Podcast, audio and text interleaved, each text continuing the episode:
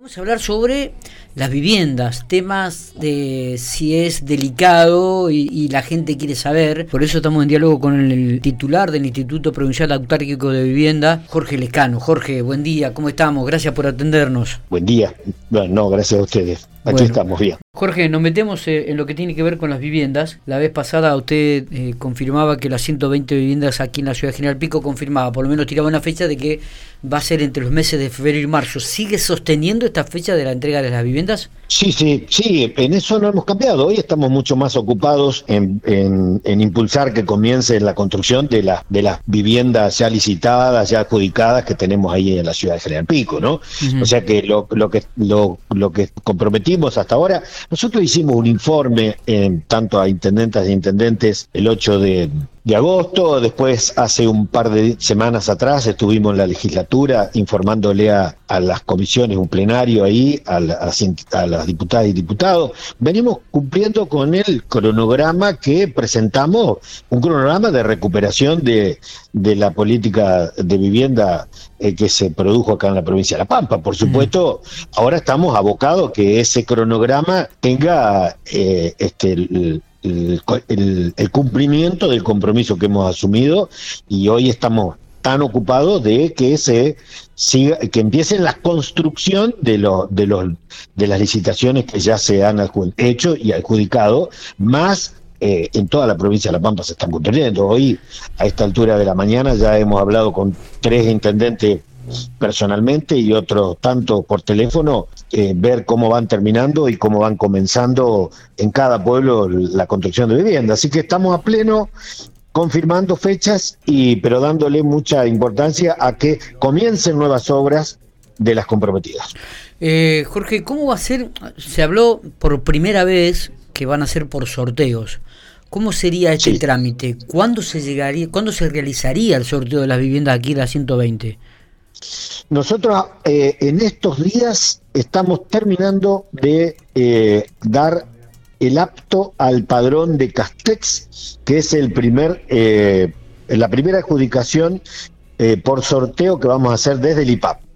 Algunas, algunas intendentas, intendentes ya lo están haciendo, compartiendo con el IPAP, pero la responsabilidad es, es, del municipio porque han sido mi casa uno, que es el de las localidades de menos de 10.000 habitantes. Ahora, con las de más de 10.000 habitantes, arrancamos eh, con Castex. Bien. Así que estamos en el proceso, queremos que haya una absoluta transparencia, que no quede un detalle sin estar revisado por quienes están inscriptos y por la parte técnica del IPAP. Así que con Castex eh, se está trabajando en eso, se hizo una publicación provisoria en nuestras redes para que todo aquel que eh, está inscripto pueda revisar eh, si está si por alguna razón no apareció, si cree que hay algún error. Bueno, estamos en ese de vuelta, lo terminamos.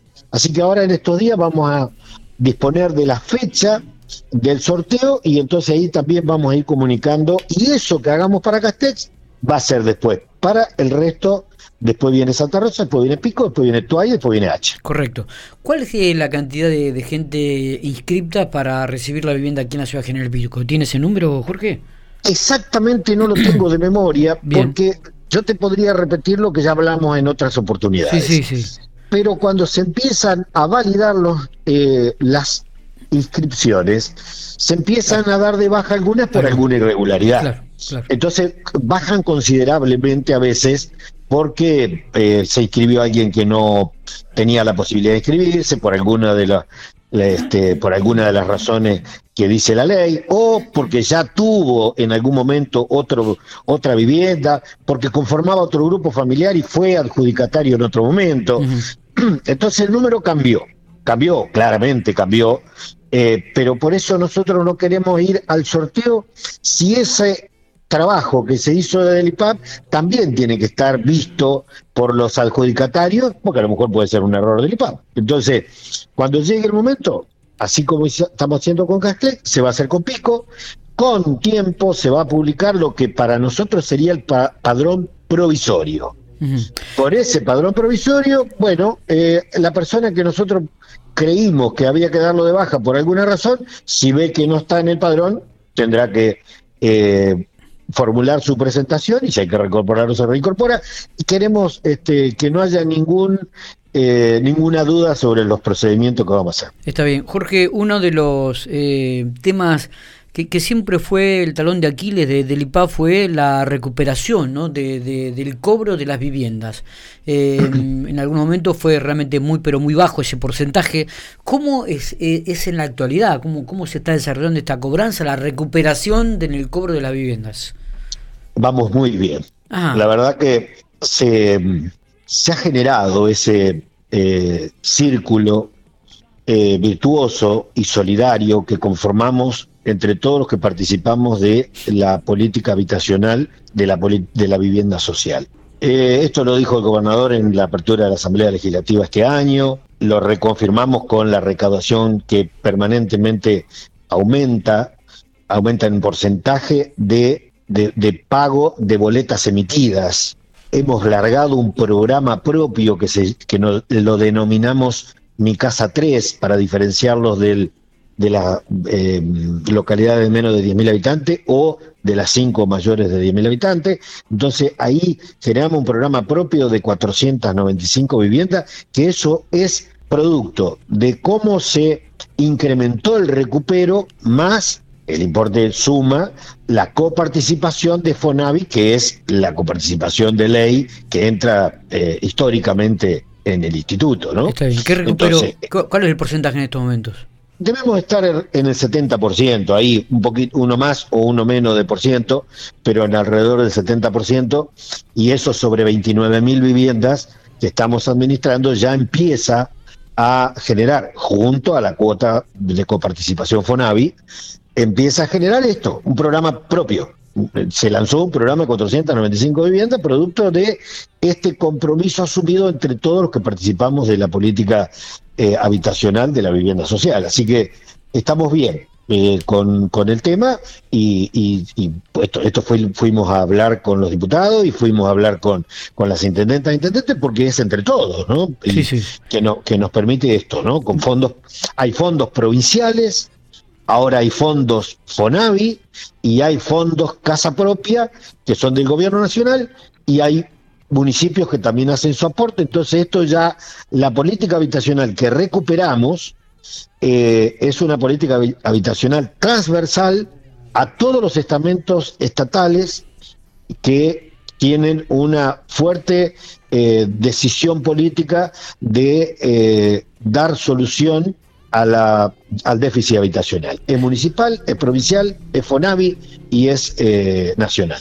¿Cuándo? Bueno, siempre le pregunto lo mismo, ¿no? Ya la provincia de La Pampa tiene adjudicada este, casi un, un, millar de, de, viviendas de, parte del gobierno nacional. Eh, también es cierto que estamos transcurriendo los últimos años, año y, y poquitos meses, 14, 15 meses que quedan de gobierno. Digo, eh, ¿podremos ver ya este, en algún momento o el año que viene la, el, inicio de la construcción de algunas de las viviendas que ya fueron adjudicadas en, la geografía provincial, Jorge? Sí, claro. Ladrillo por ladrillo sobre ladrillo, me estoy refiriendo, ¿no? Que vuelvan a ser adjudicadas y que nos otorguen otra otro grupo más, que siempre es bueno también, esto es cierto, pero bueno. Bueno, ahí te tengo que decir que eh, un sí solo faltaría fundamentarlo. ¿Dónde estaría la fundamentación? En la provincia de La Pampa no debe haber una localidad que no esté construyendo vivienda. Este, este, eso hay que ponerlo como principio porque con los intendentes que charlé hoy a la mañana acá en mi oficina, un dato que eh, relevante es no hay mano de obra en muchas localidades. En muchas localidades. El primer intendente que atendí hoy eh, tiene un cupo de 20 viviendas y, vino a ver cómo podía hacer para firmar el convenio parcializando 20 viviendas porque no tiene eh, mano de obra eh, para poder construir las 20 viviendas. Así que, ¿qué quiero más? Hay localidades de las muy pequeñas que hoy ya están llegando a satisfacer la demanda habitacional o, le falta muy poca vivienda para ir cerrando es el déficit habitacional. Siempre va a estar, porque siempre va a haber algún inscripto. En las localidades pequeñas, estoy diciendo, ¿no? Eh, pero al sí ese que te decía al principio, digo, eh, en la provincia de La Pampa, no, no recuerdo creo que debe haber un pueblo o dos, que no se esté construyendo viviendas por alguna razón muy especial. Pero las 80 localidades están o con la vivienda construyendo o, digo una, estoy recordando a Perú, estoy recordando a Casa de Piedra, que por alguna razón, eh, pero se están construyendo. Ahora, nosotros recuperamos la política habitacional. Esto también hay que disponerlo en la, sobre la mesa cuando hablamos de política de Estado, porque una política ah, de vivienda, cuando se discontinúa, después son años para poner ese aparato a funcionar nuevamente, porque primero son la disposición de los fondos en los presupuestos, los presupuestos son anuales, después vienen las licitaciones, que también llevan un tiempo importante porque hay que presentar la documentación, los prototipos, las tierras, todo lo que, lo que las autorizaciones municipales, las ofertas de las empresas, las aperturas. Nosotros hicimos siete licitaciones en el mes de enero que por exceso de precio hubo que rehacerla. Entonces, rearmar todo eso es un tiempo muy largo y hoy estamos con todas las localidades o entregando o construyendo o licitando o adjudicando. Ahora vamos a Pico. Pico tiene 120 a terminar, ya tiene adjudicadas 198 procrear, o sea, ya están las empresas adjudicadas, ya eh, firmaron el contrato de inicio de obra, ya están presentando todo el trabajo de los primeros 60 días que es entre terreno y administración porque son lo que hay que presentar en los municipios, bueno, todas las autorizaciones, pero ya están eh, adjudicadas, ya están las empresas con contrato firmado de la 198. Pero también están las otras 200 de casa propia que ya se adjudicó la sistematización de la tierra y ya se adjudicó y estamos esperando que las empresas firmen contrato para la construcción de la vivienda. Y por el otro lado, estamos preparando la tierra para otras 300 más. Es decir, todo esto, cuando nosotros decimos tenemos en gestión, es porque para llegar a la construcción hay un tiempo prudencial también, pero en, Pico y en toda la provincia de La Pampa se están construyendo, se están entregando, se están licitando, se están firmando contratos. Entonces, recuperamos la política habitacional. Este es el, el activo político más importante del momento. Eh, eh. y ahora viene la gestión. Totalmente. Estimo que para el año que viene ya, estar, ya estaré viendo, ya, ya, ya voy a ver seguramente ladrillo sobre ladrillo. No me cabe ninguna duda escuchándolo a usted. Y sí, claro. Lo, saco del ámbito de la vivienda y lo ubico en el ámbito político, Jorge. Se viene año eleccionario, eh, año de elecciones. Eh, usted ha dicho que el candidato natural del PJ es, es, el actual gobernador Sergio Silioto. La pregunta es, ¿la provincia de La Pampa va a desdoblar las elecciones en el 2023? O va a ir junto con las nacionales? La verdad que no es una definición que yo pueda eh, asegurar. Sí puedo tener una opinión personal. ¿Cuál sería su opinión personal entonces? Bueno, la opinión personal es que nosotros tenemos un calendario electoral vigente donde la última elección en el 2019 fue en mayo. Exacto. Así que eh, nosotros si repetimos el calendario electoral estaríamos eligiendo nuestras autoridades en mayo. Pero esto no es ni información hasta me puedo decir sobre opinión personal. Esto es el calendario que ya está vigente. Entonces, para que ocurra otra cosa, tenemos que modificar el calendario vigente, que por supuesto esto es un decreto, ¿no?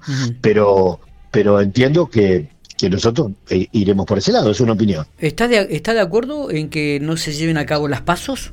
Para mí los pasos son extremadamente importantes, para mí son importantes. Ahora, eh, lo que vaya a ocurrir en el medio tiene que ver, las pasos se instalaron en un momento donde la sociedad estaba eh, alterada por los procesos, como se estaban dando los procesos políticos. Entonces yo soy de las pasos, pero también soy un hombre de la democracia y en cada coyuntura social hay que analizar eh, cuál es lo que está reclamando la sociedad. Porque a veces los dirigentes de la política vamos a tener la oportunidad. Sin embargo, la sociedad nos reclama las decisiones más mirando lo que está pasando en la población en el momento. Entonces, habría que eh, analizarlo, pero yo soy de las pasos. Está bien, usted forma parte del Congreso, de, digo, del grupo peronista eh, pampeano que se reúne habitualmente. Eh, se habló de ese tema del Consejo Provincial, perdón, no, no, no, no, lo recordaba. digo, ¿se van a reunir sobre este tema? ¿Hay alguna fecha de reunión al, al respecto? No, no hay una fecha de reunión, no se habló eh, en, la última reunión, había temas del momento, seguramente se hablará llegado, llegado la, la fecha, ¿no? Seguramente. Pero no, no, no, no, lo hemos hablado. Jorge, eh, muchísimas gracias por estos minutos. Eh. Lo bueno es de poder hablar con usted y que cada vez que hacemos una, una, una pregunta siempre encontramos una respuesta. No, no le esquiva el bulto, como habitualmente se dice. No tiene miedo de cuando se acerca la definición por penal, esos que caminan los 20 metros, vio hasta llegar al punto del penal. No, no, no, no le tiemblan las piernas al momento de responder. lo que pasa, lo que pasa, Miguel, que a mí los, los que me conocen mm, tienen una forma de, de hacerme un chiste y como siempre jugué de arquero, me, tocó parar. Pero nosotros tenemos una responsabilidad, Miguel.